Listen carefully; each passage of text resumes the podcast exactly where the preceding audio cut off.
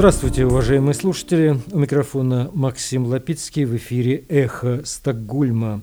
Независимая радиостанция, вещающая на коротких волнах из шведской столицы. Сегодня со мной в студии историк и философ Андрей Горин. Добрый день. Напомню, что наша радиостанция была создана в середине марта прошлого года по инициативе шведского интернет-провайдера Банхов вскоре после начала российской агрессии против независимой Украины. Сегодня уже 20 февраля 2023 года. Полномасштабная война продолжается 362 дня. И в следующем выпуске мы будем уже отмечать год этой агрессивной и ничем не оправданной войны. Сегодня в выпуске Джо Байден в Киеве с объявлениями о новых вооружениях и санкциях против компаний нарушителей предыдущих санкций. В программе также стрим Марка Фейгина с Алексеем Арестовичем, где они говорят о нереальности крупного российского наступления, а главное о полной его бессмысленности и губительной сущности, в первую очередь для самой российской армии.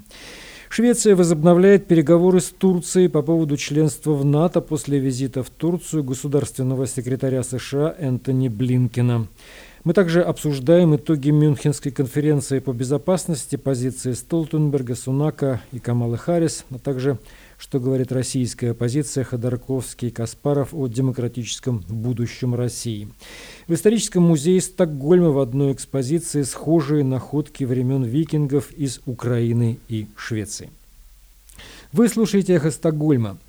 Государственный секретарь США Энтони Блинкен побывал в Турции в понедельник утром вместе с министром иностранных дел Турции, провел пресс-конференцию, на которой также обсуждалось расширение НАТО.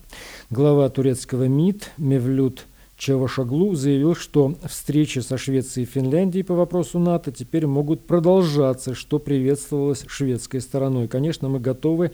Это приветственное и доброе послание из Турции, заявил журналистам в Брюсселе министр иностранных дел Швеции Тобиос Бильстрем в этой связи. Он это сказал в программе новостей шведского телевидения СВТ. Ранее в конце января Бильстрем говорил, что этот процесс вступления Швеции в НАТО придется прервать на некоторое время. Путь Швеции к членству в НАТО столкнулся с несколькими препятствиями, еще больше осложнился, когда в январе антимусульманский провокатор Расмус Полудан сжег Коран возле посольства Турции, что привело, среди прочего, к заявлениям президента Турции Эрдогана о том, что Швеция не будет одобрена в качестве члена Альянса до тех пор, пока в Швеции не будет запрещено сжигание Корана. Министр иностранных дел Турции ясно дал понять на пресс-конференции, это в понедельник, что Турция не считает, что Швеция выполнила требования, установленные для одобрения членства Швеции в военном альянсе. К сожалению, речь идет о поддержке и финансировании РПК, Рабочей партии Куртистана, терроризма и террористической пропаганды. Все эти мероприятия происходят в центре Стокгольма, заявил Мевлют Чавашаглу. Однако, по мнению Энтони Блинкина, Швеция приняла конкретные меры в соответствии с перечисленными в соглашении, подписанном между Турцией и Швецией. По словам госсекретаря США, процесс подачи заявок в Швеции и Финляндии – это проблемы не только этих стран. Мы поддерживаем их в процессе превращения их в страны НАТО и уверены, что НАТО скоро их примет, говорил госсекретарь Соединенных Штатов Энтони Блинкен. А тем временем в Киеве побывал сам президент Соединенных Штатов Джо Байден и не ночью, и не тайком, как об этом теперь ныне говорит российская пропаганда, а в два часа дня. Андрей Горин немножко подробнее, что сказал американский лидер в Киеве. Белый дом опубликовал заявление Джо Байдена по поводу его приезда в Киев. Американский президент э, объявляет об очередной поставке критически важного оборудования, артиллерийских боеприпасов, противотанковых систем, радаров наблюдения за воздушным пространством. А также э, Байден анонсирует э, то, что позже на этой неделе американская администрация объявит о дополнительных санкциях против э, элит, как он выражается, и компаний, которые пытаются уклониться или обойти уже принятые санкции против российской военной машины прямо или косвенно ей помогают. Это заявление на сайте Белого дома в контексте визита э, американского президента Джо Байдена в Киев. Насколько вы считаете этот визит символичен? Это, в общем, последний мировой крупный лидер западный, который побывал в Киеве. Уже все побывали, по-моему. Наверное, это как последняя точка такая мощная. Если считать, что конец венчает дело, да, э, ну, лучше рассматривать это как продолжение линии, что это не никакой не конец, да, а это некоторый вектор, если угодно. Да, он продолжается, и визит американского лидера, являющегося во многом символическим, да, потому что позиция, э, позиция Соединенных Штатов сим, сим, э, это символический, э, символический фактор борьбы за свободу и права человека в мировом масштабе. Его визит это, это продолжение той же самой линии. Да. И интересно, еще тут говорят об, о военном аспекте этого визита, потому что утверждают, что американская э, авиация закрыла таки небо над Украиной во время того, когда Байден ехал на поезде в Киев. Была закрыта американской авиацией небо над Украиной. То есть это такой тоже щелчок по носу российской всей этой военной машине. Но это можно было бы, это, это нужно приветствовать, э, и особенно, если это будет, так сказать, некоторым почином, который продолжится, да, уси, эти усилия, э, направленные на закрытие неба. Да.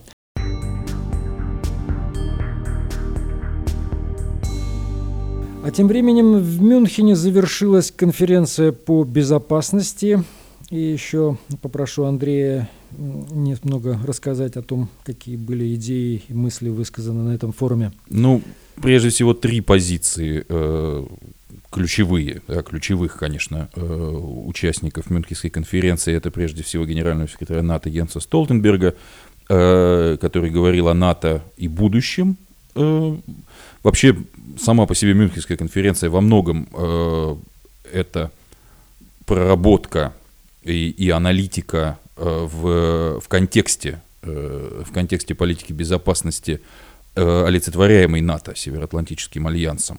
Так вот, Столтенберг говорил о том, что в поддержке Украины нет безрисковых вариантов, но наибольшим риском было бы дать Путину победить. И это, конечно, важная, важная очень формулировка, то, о чем, о чем я постоянно говорю, о том, что цена цена защиты свободного мира и противостояния э, путинской агрессии будет тем, тем меньше, чем э, раньше будет э, осознанна необходимость э, повсеместного э, и, и последовательного противостояния, направленного именно на разрушение путинского режима, на его демонтаж и тем самым на, на устранение э, этой путинской русской советской угрозы, если, если угодно. Другой нюанс э, в речи Столтенберга, э, его упоминание о позиции Пекина, до этого выступал, э, выступал на конференции китайский представитель, который, в частности, говорил о том, что нарушение суверенитета любой страны неприемлемо и разногласия должны, должны урегулироваться мирно. Вот, о том, что переговоры остановились, э, что территориальная целостность должна соблюдаться, использовать ядерное оружие недопустимо, но это, это устойчивая, устойчивая, если угодно, риторика. Так вот, э, Столтен, в частности, э, упомянул о том, что Пекин внимательно следит за происходящим и рассуждал о том, какие издержки несет агрессор и что, и что он может получить. Для меня интересно то, что это пересекается или практически э, звучит э, как цитата э, из недавней статьи Михаила Ходорковского в газете «Политика», вот как раз, которую мы упоминали в нашем, э, в нашем прошлом эфире. Э, о принятии э, Финляндии и Швеции в НАТО, говорил Столтенберг, это тоже очень важная э, тема. Основные тезисы его такие, то, что решение это принято, э, на сегодняшний день мы находимся в стадии ожидания ратификации. Э, понятно, да, что идет процесс ратификации. Протокол, э, протокол не подписан еще Турцией и Венгрией, но мы рассчитываем, что это подписание состоится до форума Североатлантического альянса в Вильнюсе. Так э, до говорил, июля, да, это июль. так говорил, да, э, этим летом так сказал, э, сказал Столтенберг. Камала Харрис, вице-президент США, э, вспоминала о том, как год назад, выступая э, на Мюнхенской конференции, она предупреждала, что Россия нападет на Украину, и, и тогда были сомнения, выстоит ли Украина и будет ли единство НАТО. Сегодня, говорит она, этих сомнений нет, это прекрасно.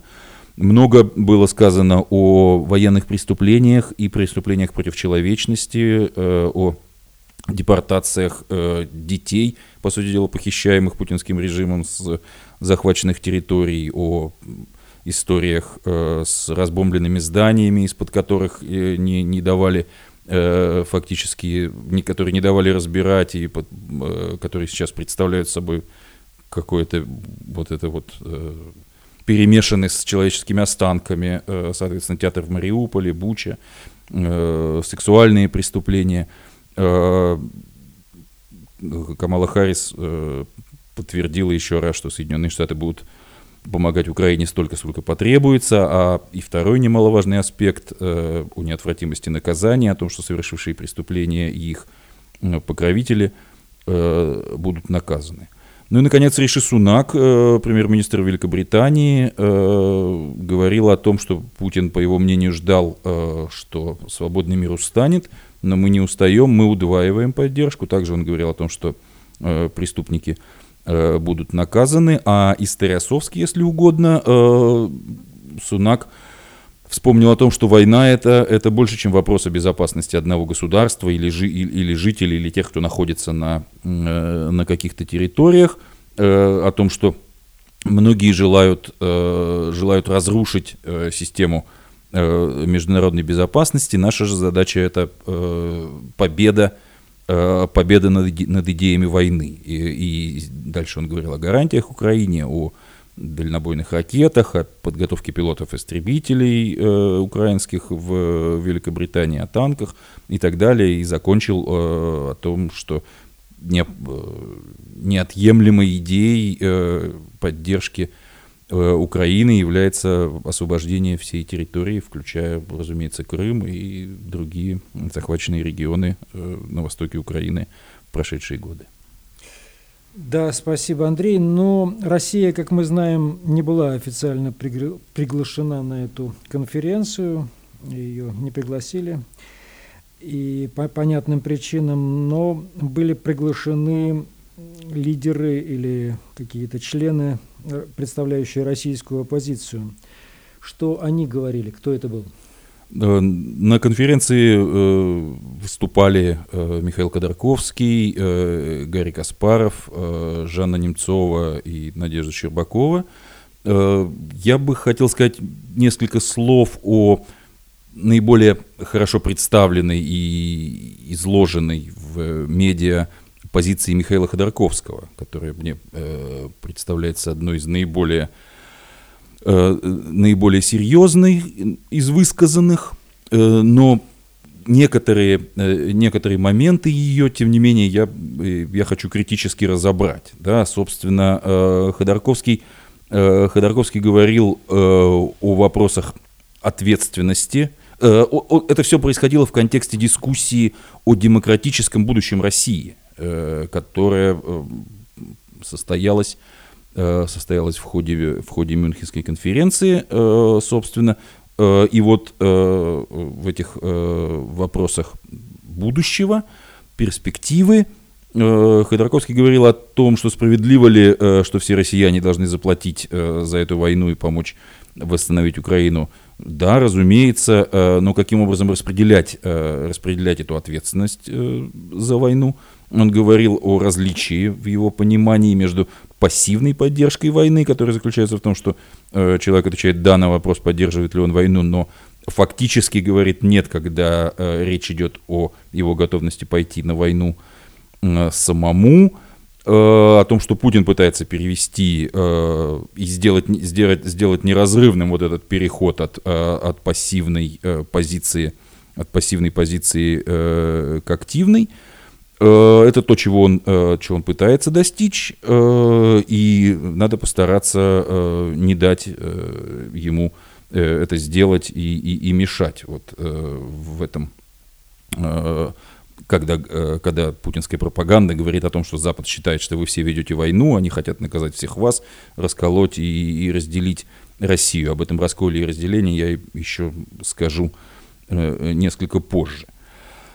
О революции говорил Ходорковский, э, и это это звучало, звучало интересно. Говорится, он говорил о том, что революция – это выход за пределы существующих порядков и законов, и любое фундаментальное изменение характера режима в России будет революцией, поэтому революция и ее необходимость вне сомнения. Но другое дело, гражданская война, риск этого существует, и этого бы э, хотелось избежать. Поэтому Ходорковский критически относится к идее, э, как он выражается, разбить страну на несколько стран поменьше, полагая, что даже внешние государственные границы после распада империй превращаются в горячие границы, границы же между э, субъектами э, Российской Федерации в перспективе их становления независимыми государствами могут стать горячими очень быстро. Да, да, это так, э, но тем не менее я, я полагаю, э, что, что тем не менее именно вот эта сепаратизация, сецессия, если угодно, и, и регионализация, это во многом залог, во многом залог противодействия, профилактики будущего реваншизма. Именно, именно это. Да? Поэтому, когда я в своих постах э, постоянно вспоминаю э, Маргентау и план Маргентау по расчленению э, нацистской Германии после, после Второй мировой войны, мне представляется, что этого, этого отчасти удалось избежать в случае Германии, хотя она была фактически разделена, понятное дело, ситуацией вот этого, опять же, противостояния Э, противостояние советской, э, советской угрозе и, советскому блоку, что, что создало уникальную, э, уникальную ситуацию. Но, но в нынешнем, при нынешнем положении дел, учитывая тот, то, то состояние, если угодно, цивилизационное, постимперское и постсоветское, и вот, соответственно, вот этот вот ядовитый Э, гибридный сплав этой, этой идеологии, э, значит, э, который представляет из себя Путин и, и его его политика и нынешняя война не оставляют, не оставляют возможности. Это уже я говорю о своей позиции, да, значит, соответственно, полагая, полагая это, это мнение Ходорковского ограниченным и ограниченным и ошибочным. Это, это, это важное дело. Найти баланс, э, говорит он, опять же, Ходорковский, между хаосом и, и, и вариантом нормального будущего, но не, мы ищем не баланс между хаосом и, норм, и, и будущим, да, мы, мы стремимся с, с, создать создать развитие, развитие, новый синтез, новый синтез. Это, опять же, не, э, не, баланс между нулем, нулем и каким-то содержанием. Это несколько, э, несколько, несколько иная э, несколько иная логика. Вот это вот также, также Ходорковский говорил о единой э, демократической оппозиции, э, о том, э, что очень много взглядов на экономическую, социальную, политическую э, структуру войны и, и стремление э, оппозиции, э, и стремление к какому-то ни было, ну, так сказать, персональному, если угодно, единству совершенно, э, совершенно неуместно, но мы едины во взгляде на войну. Если человек э, не занял открытую позицию против путинской агрессии, не желает, э, не желает победы Украине и, и краха э, путинскому режиму, он не может называть себя э, представителем, представителем оппозиции, если угодно, и вообще свободный, свободным, свободным человеком, представителем, представителем свободного мира. Спасибо, Андрей.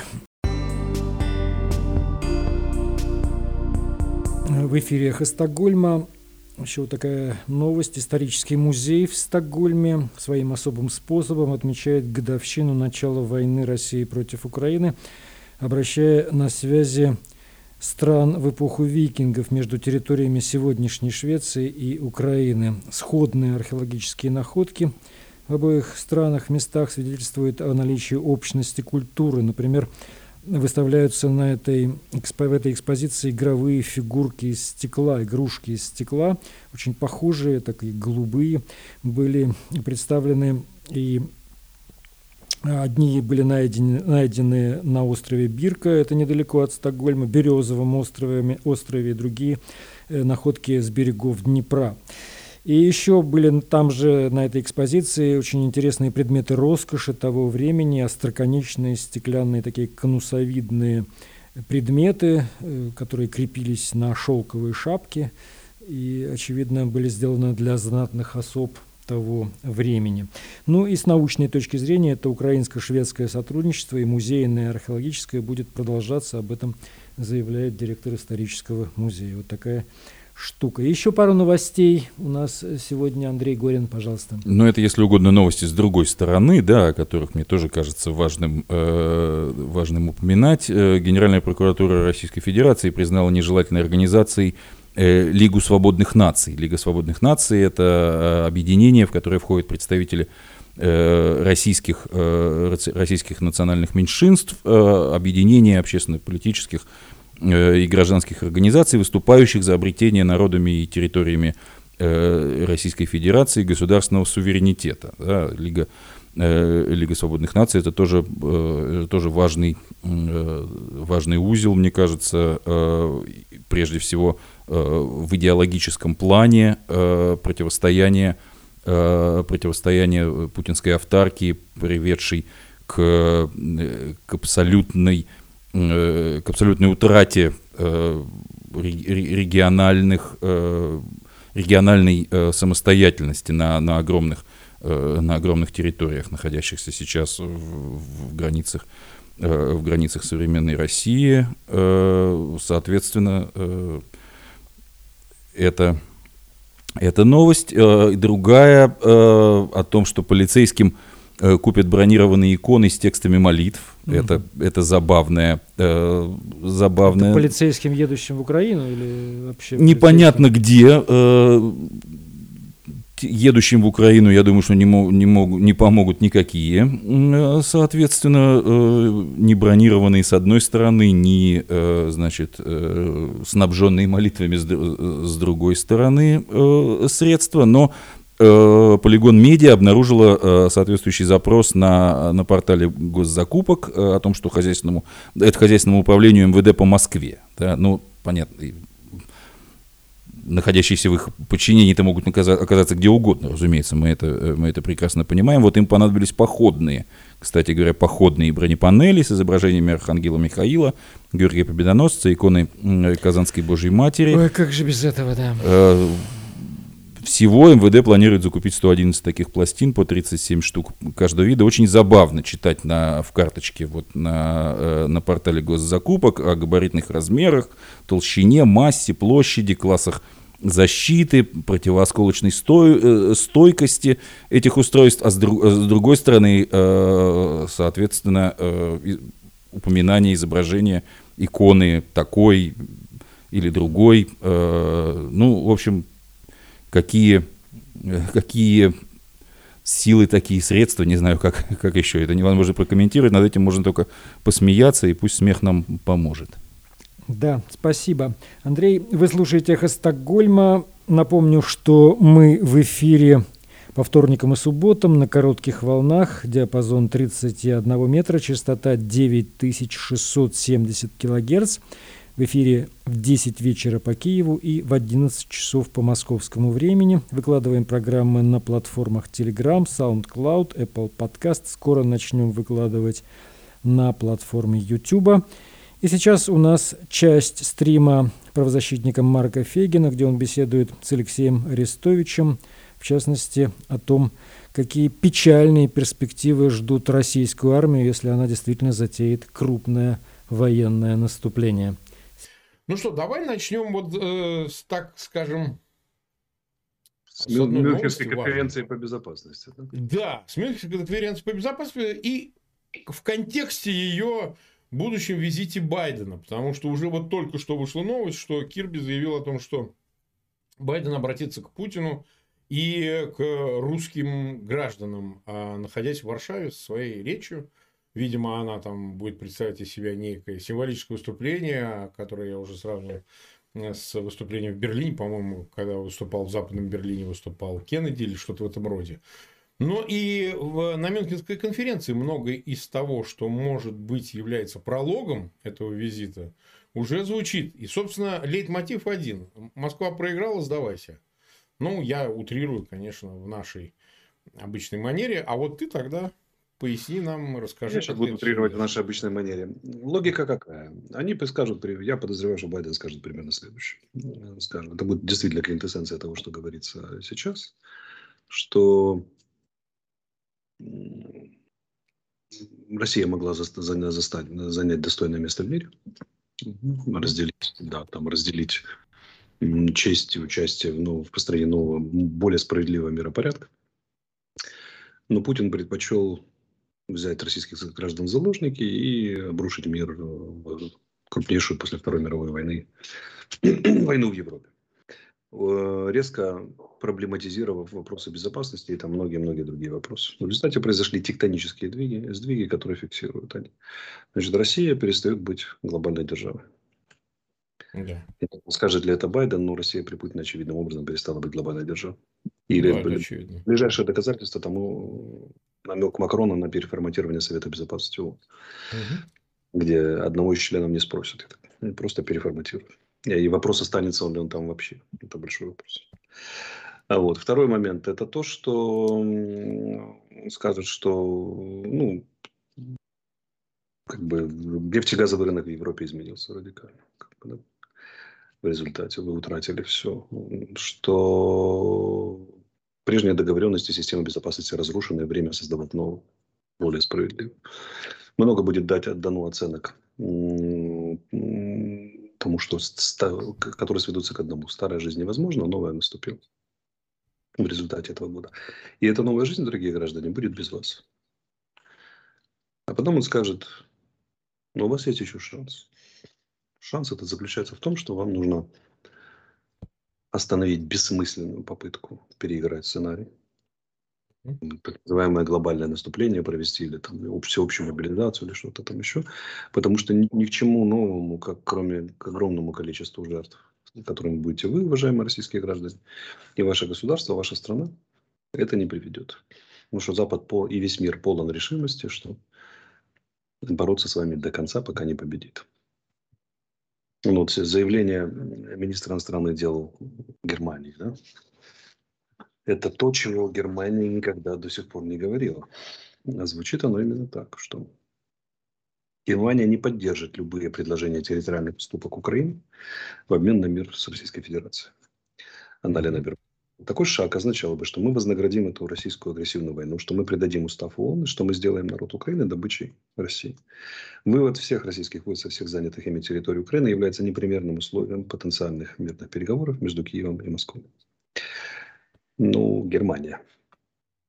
Да, это, это симптоматично, это, это безусловно показатель. Да, и э, я человек, который до сих пор иногда содрогается во сне, когда мне снова снятся э, переговоры в трехсторонней контактной группе или в нормандском формате, могу вам сказать, что это фантастическое, не фундаментальное, фантастическое изменение в мире, в политике, в европейской политике и так далее. Вот Запад скажет, что он уже сказал и повторит, что мы будем стоять с Украиной столько, сколько нужно, а венцом этого будет военное поражение России. И только вы сейчас, российские граждане и президент России, решает, насколько масштабно будет поражение, насколько будет тяжелая катастрофа для самой Российской Федерации. Простыми словами скажут, не делайте глупостей, не надо, не нужно вам это наступление. Выводите войска и садитесь за стол переговоров. Угу.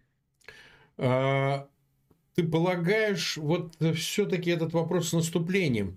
Я бы это свое видение такое представил в вчерашнем стриме. У меня такое ощущение, скорее даже наоборот, они понимают, что никакого большого масштабного наступления не будет. Жертвы будут, это да, это, это как бы, все, это все ок. Но а вот говорят, такого, вам, чтобы... Не нужна вам эта попытка, они скажут. Да вот, а, не нужна эта попытка? Просто, просто не надо, даже попытка не нужна, вот, вот так они скажут скорее всего. Они, они предложат, э, по, по сути, это будет мягкий завуалированный ультиматум.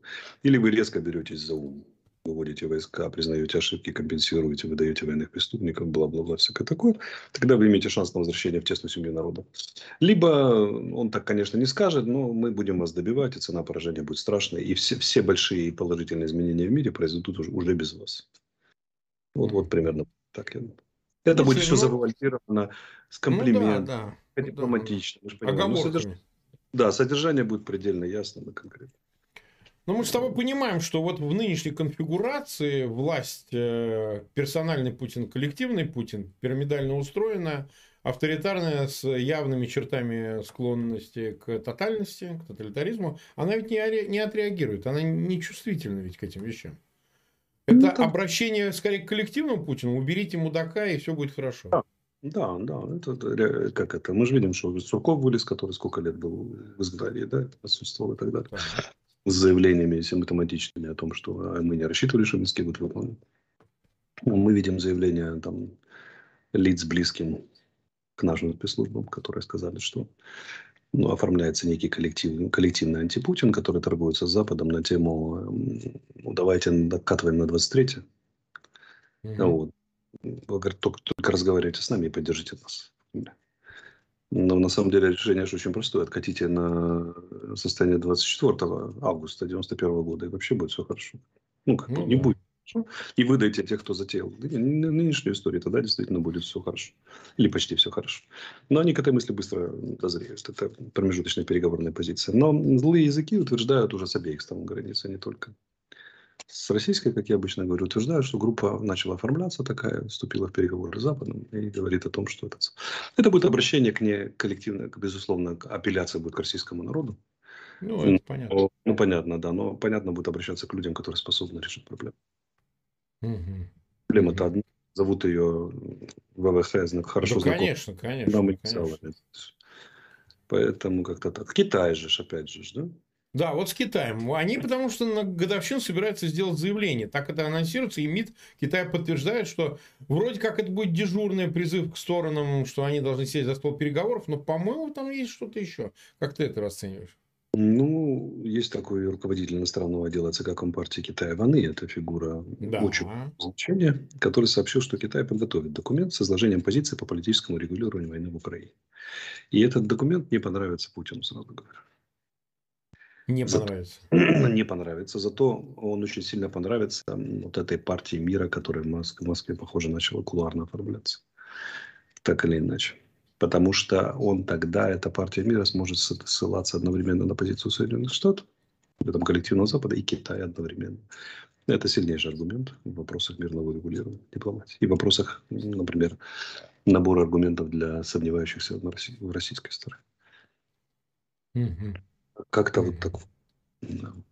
Ну, и то есть ты считаешь, э, считаешь, это вот позиция Китая, это продукт его договоренности с Вашингтоном, ну и в его лице с коллективным Западом, или это какая-то своя игра на понижение ставок одних, повышение других и своей выгоды чисто экспансионистской? Ну. Пока трудно сказать, но то, что Китай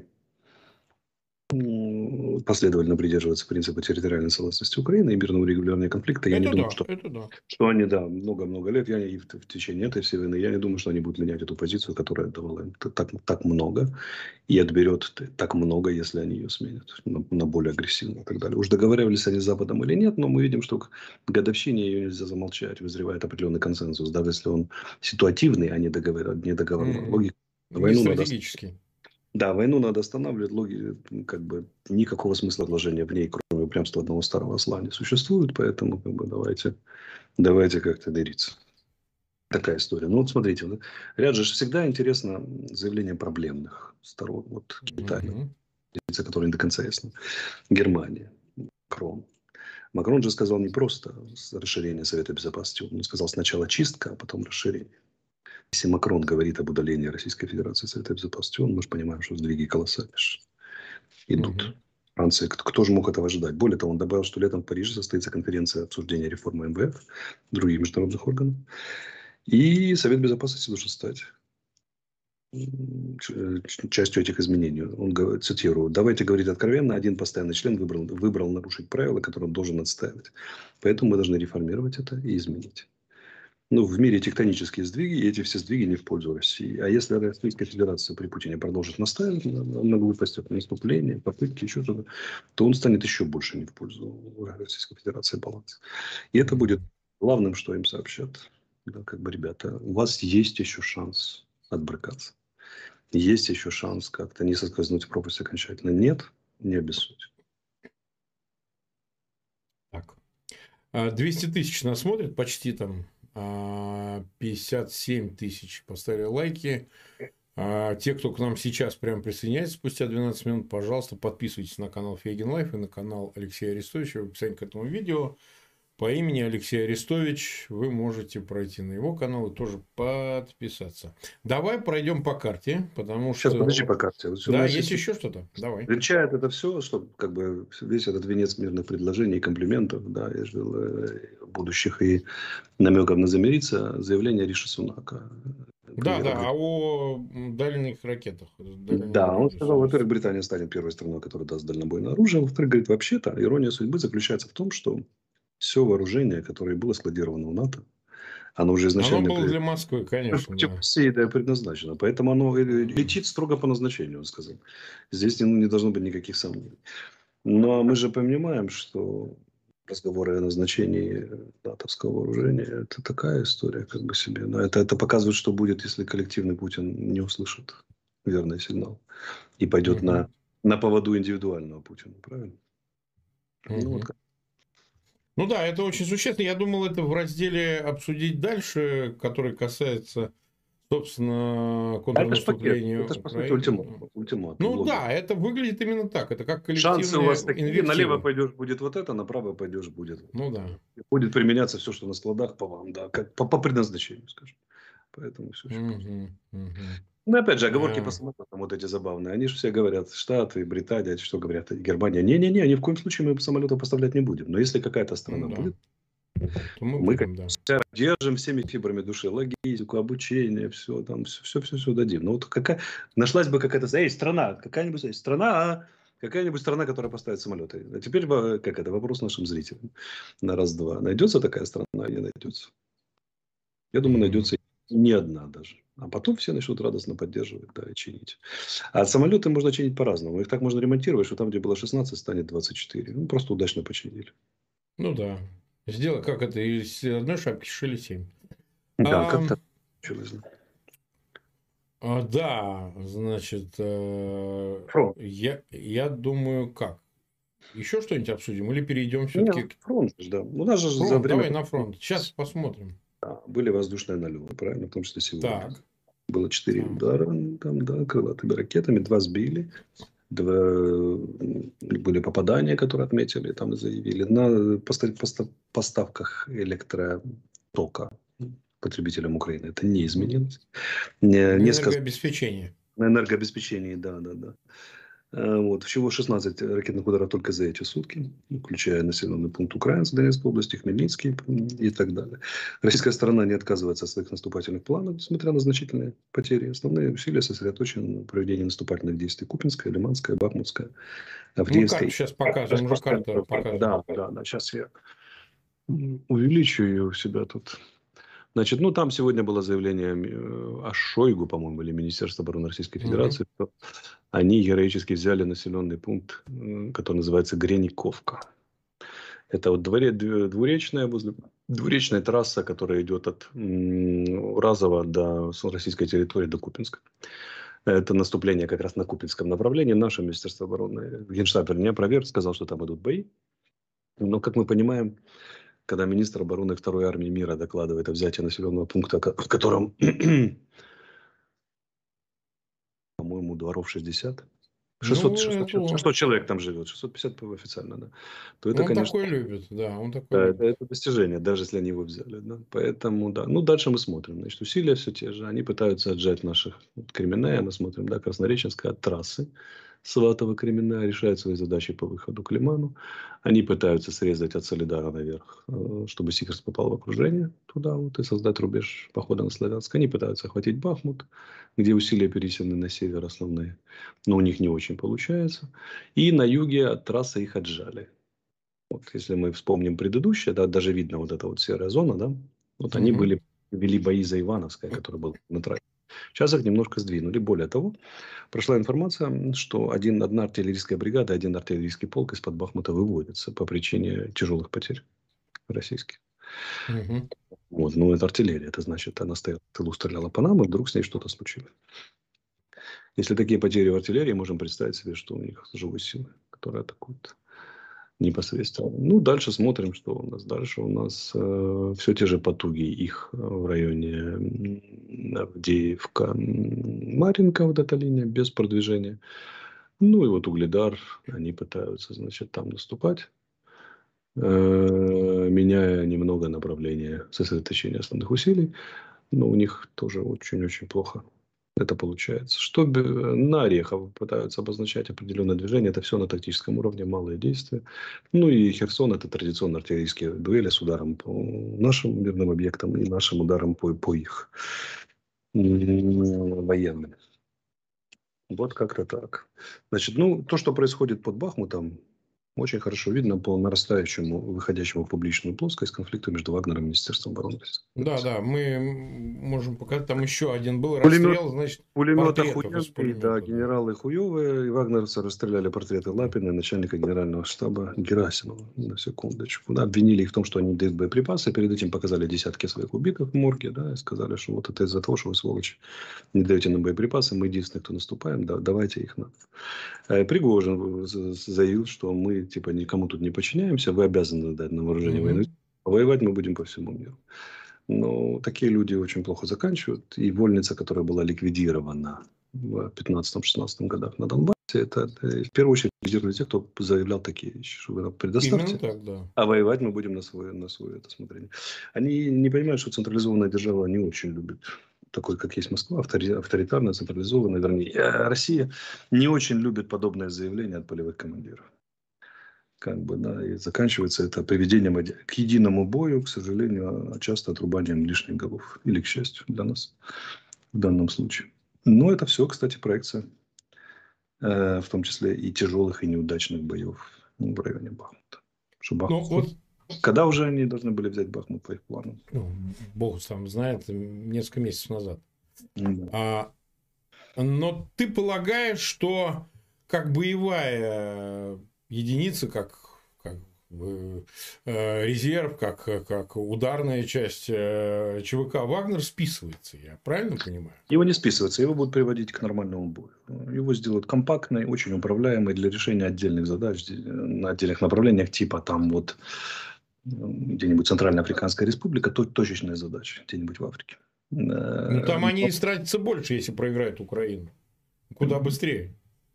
Тут вопрос вот в чем, что им э, в России принято решение, что не, им не нужно Вагнер раздутый до силы. Там, ну, до, до размера армии. До, да, до армии. Да. До размера армии, там, да, полевой, например.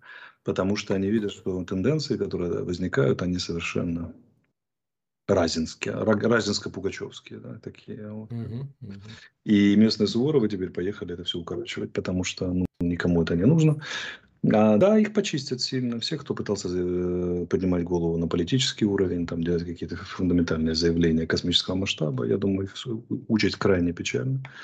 А вот, они создадут условия для, для, ну, зэков уже отобрали, создадут условия для перетока кадров либо в другие ЧВК более управляемые, либо в э, подразделения Министерства обороны, Росгвардии, ФСБ, там кого угодно, часть могилы ляжет. А оставшимся им объяснят, что чуваки, все, никакой вольницы угу. конкретной задачи в конкретном месте, строго говоря, на шаг прав, шаг лево. Э, побег, прыжок на месте провокации. Посмотрите, что случилось с вашими товарищами, которые разова... как это, вовремя не накинули платок на роток. Как бы, да. И будет как Вагнер, который, да, будет там тихий, компактный, сдавать стенгазету, да, и рассказывать про их подвиги там в Мали и в Центральной Африканской Республике. Очень дрессированный и очень направлен туда, куда нужно. Угу. Вольница не прошла и не пройдет, это же совершенно очевидная вещь. Но а судьба самого Пригожина, как ты ее видишь, мы ее много раз обсуждаем, но это все равно интересно. Это же показывает э, да. как раз процесс эрозии в целом, как таковой. Ну, политическая что... фигура, я думаю, стать ему не удастся в любом случае. Останется ли он физически жив или нет, в данном случае не так важно. Важно, что не сбудется так, как мечталось. Планы, планы не сбудутся. Вот. Кстати, вот хорошая тема еще. Что меня поразило в Мюнхенской конференции по безопасности. И одна из моих главных фишек, вот моих лично, это возвращение этики в политику. Угу. И, так сказать, все, все, все так называемые просоленные серьезные люди, они хихикают, обычно говорят, ну подождите, ну политика это же конкретно макиавелизм, макиавелизм цинизм, там, да, преследование там, интересов. Там вот нам апологеты Савонаролы, там Макиавелли да. это ребенок. И Ермак Андрей на Мюнхенской конференции сегодня предложил новую этику официально. Выступление как ответ на реальность наказания России за преступление. Он сказал, он должна предусматривать три пункта. Первое, несправедливость должна быть убыточной. Второе, несправедливость должна быть осужденной. И третье, выгода должна определять, отмерять только справедливость. В том смысле, что несправедливость, она невыгодная должна быть. А если ты выгоды, выгоды ищешь, то ты выгода только в результате справедливого поведения, справедливого распределения. Это кластерное, узкое, в конкретном случае с Россией заявление. Но, во-первых, мы посмотрим, что будет презентовано в ООН, да, 22 когда мирный план Украины будет презентован. Сначала будет резолюция, а потом будет презентация 24-го мирного плана Украины президента, который предполагает новую схему безопасности. Но мне нравится веселый драйв, с которым мы крушим как это, основы бывшего миропорядка, предлагая свою повестку очень жестко. Украина в этом смысле абсолютно безбашенно себя ведет, в хорошем смысле. Нам бы подкрепить это еще ресурсами. Но для этого надо менять внутреннюю, внутреннюю экономическую ситуацию, внутреннюю экономическую политику. Это наши внутренние дела, мы еще разберемся. Но внешне мы действуем, конечно, через всю шахматную доску, так как я всегда мечтал и хотел. Потому что я сторонник больших ходов через всю шахматную доску. И когда такие заявления серьезно звучат, я не могу не радоваться. На, крупнейшей конференции по безопасности, где контуры нового мира проглядывают, заявить, что этика должна стать основой политических решений, это много. Этого не было с 1648 года, когда возник вопрос суверенитета в результате Вестфальского мира и новое создание новой политической системы в Европе, и возникла тема, как это, национальных интересов которые абсолютно циничны и абсолютно неэтичны были, а просто предусматривали баланс, точный баланс силы. Знаменитый разговор бывшего министра Крауза с пастором Шлагом в 17 мгновений весны. Христос, антиполитика, дорогой пастор, предполагает забвение ваших терминов. Христос, антихрист. Политика предполагает соблюдение точного баланса силы. Я был поражен, когда это сегодня прочитал. Ну, вот это закрадывание даже на, как это, на двух кончиках пальцев, это, конечно, сильная история.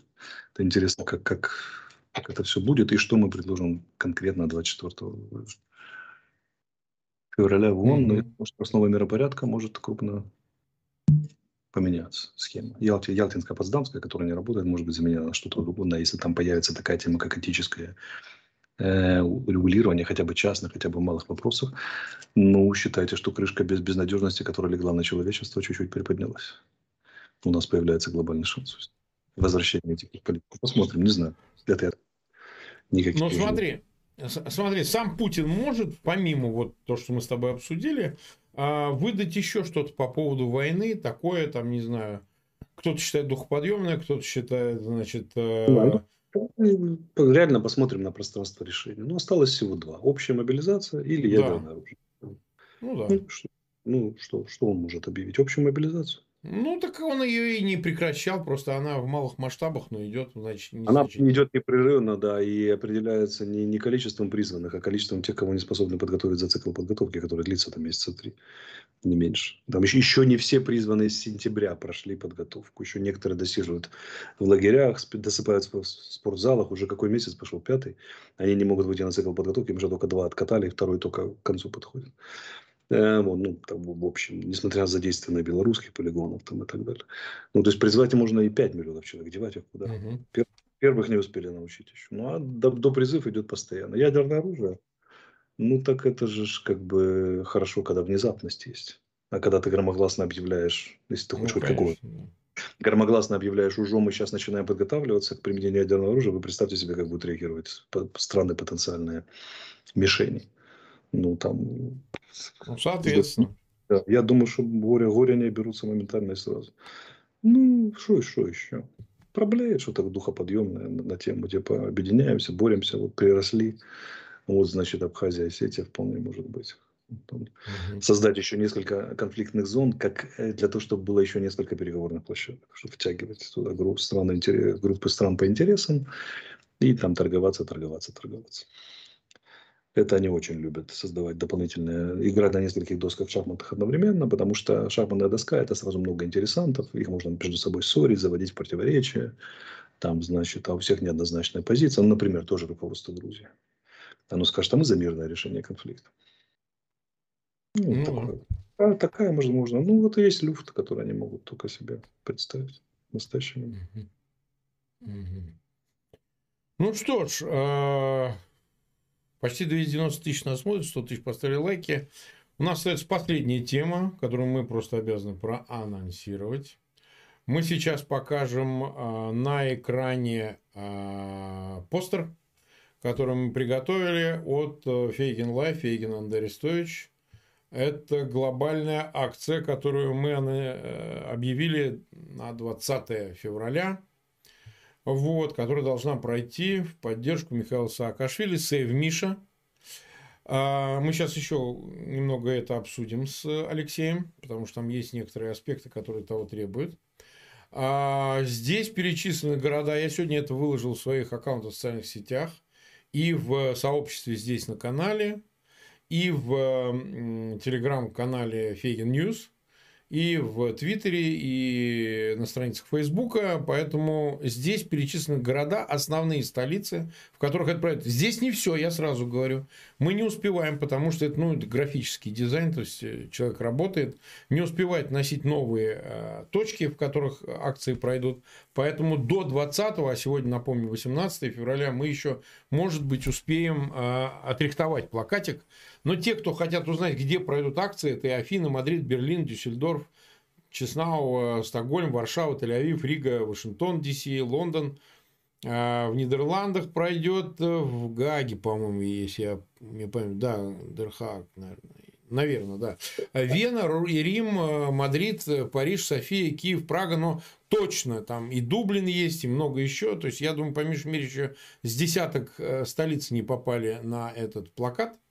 Вот, я призываю вместе с Алексеем, чтобы вы в поддержку Михаила Саакашвили 20 числа нашли время, чтобы выйти. Все это совпадает, естественно, и мы так и хотели с годовщиной войны в Украине. И, конечно, с приездом э, Джо Байдена в Варшаву. Не знаю, по разным слухам, то ли он будет, то ли не будет, но скорее будет встречаться с Зеленским. Но так или иначе, вопрос э, судьбы Михаила Саакашвили – сейчас, по-видимому, обсуждается в Госдепе, и будет ли по поводу Михаила Саакашвили какое-то сказано что-то на итоговой пресс-конференции господина Байдена в адрес грузинских властей, сейчас мы над этим вопросом работаем. А, собственно, в проведении акции включились и э, Единое национальное движение Грузии, партия, основанная когда-то Михаилом Саакашвили, и украинские общины. Они все на связи находится эм, ряд э, значит, общественных объединений. В это вовлечены в Киеве. Все пройдет опять э, в, рядом с депредставительством Грузии. Потому что ну, вставать рядом с Верховной Радой или Банковой нет никакого смысла. Они главные протагонисты этой акции, и поэтому их не в чем убеждать. Убеждать надо тех, кто либо не до того, не занимается этим, либо безразлично относится. Поэтому постарайтесь воздействовать на свое правительство и парламент, пусть снимут трубку и позвонят Зарубишвили, главе правительства Грузии и так далее. Это возможно. Ну, надеемся, что господин Байден все-таки поговорит с Саламе Зарубишвили. в значительной степени зависит от общественного резонанса, который Конечно, ну, конечно. Поэтому, выходящий, он добавляет еще один шанс к этому звонку. Вот, поэтому как бы эта акция, она необходима для вот этого общественного фона.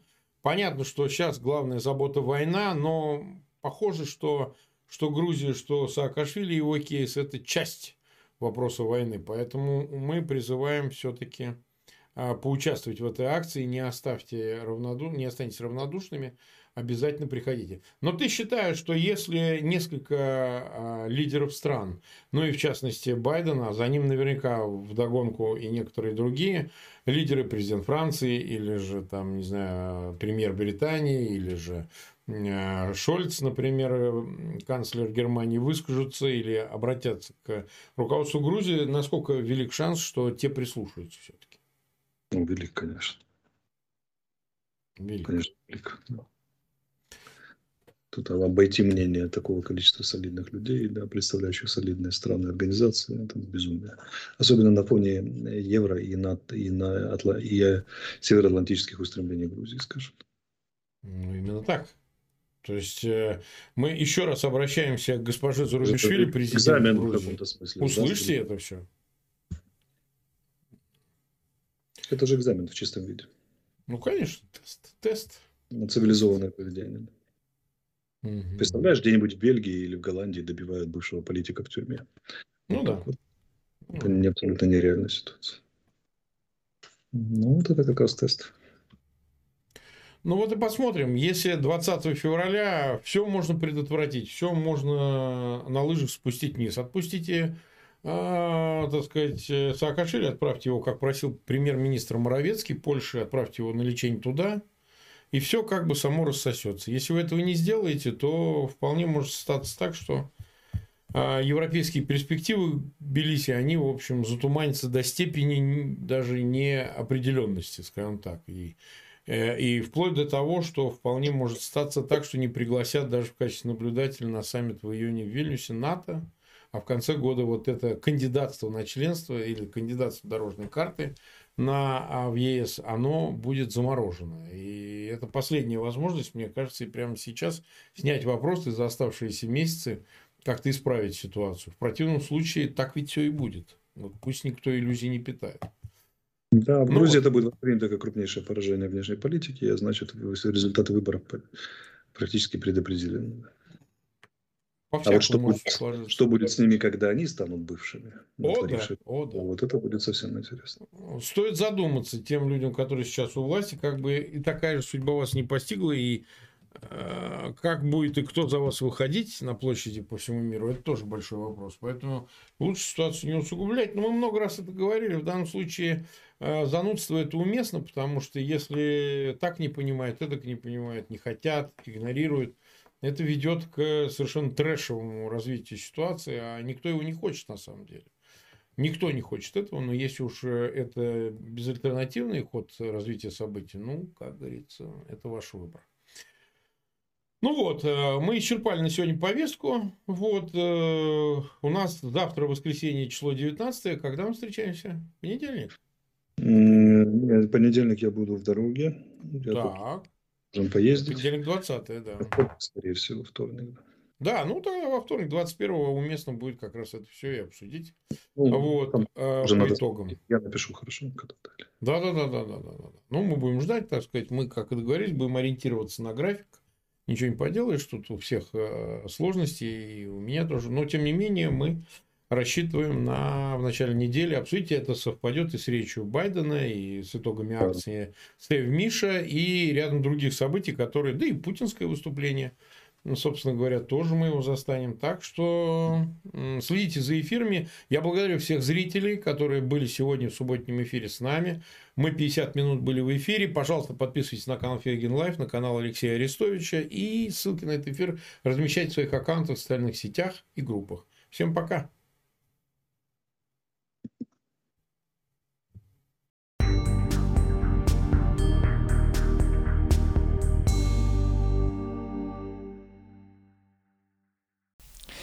Это был стрим правозащитника Марка Фейгина с военным экспертом и психологом Алексеем Арестовичем. Передача «Эхо Стокгольма» подходит к концу. Ее готовили Максим Лапицкий и Андрей Горин. Андрей, еще одно небольшое объявление. Хочу напомнить да, об э, анонсе э, общественно-политических событий э, в Швеции, подготавливаемым э, антивоенным комитетом Russians, э, Russians Against War.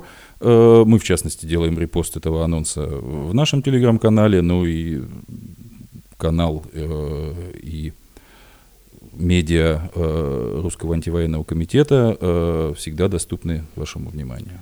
Спасибо, Андрей. Напомню, мы в эфире по вторникам и субботам на коротких волнах диапазон 31 метра, частота 9670 килогерц, 10 вечера по Киеву, 11 часов по Москве. Настраивайте свои коротковолновые приемники. Всего доброго, друзья. До встречи в эфире. До свидания.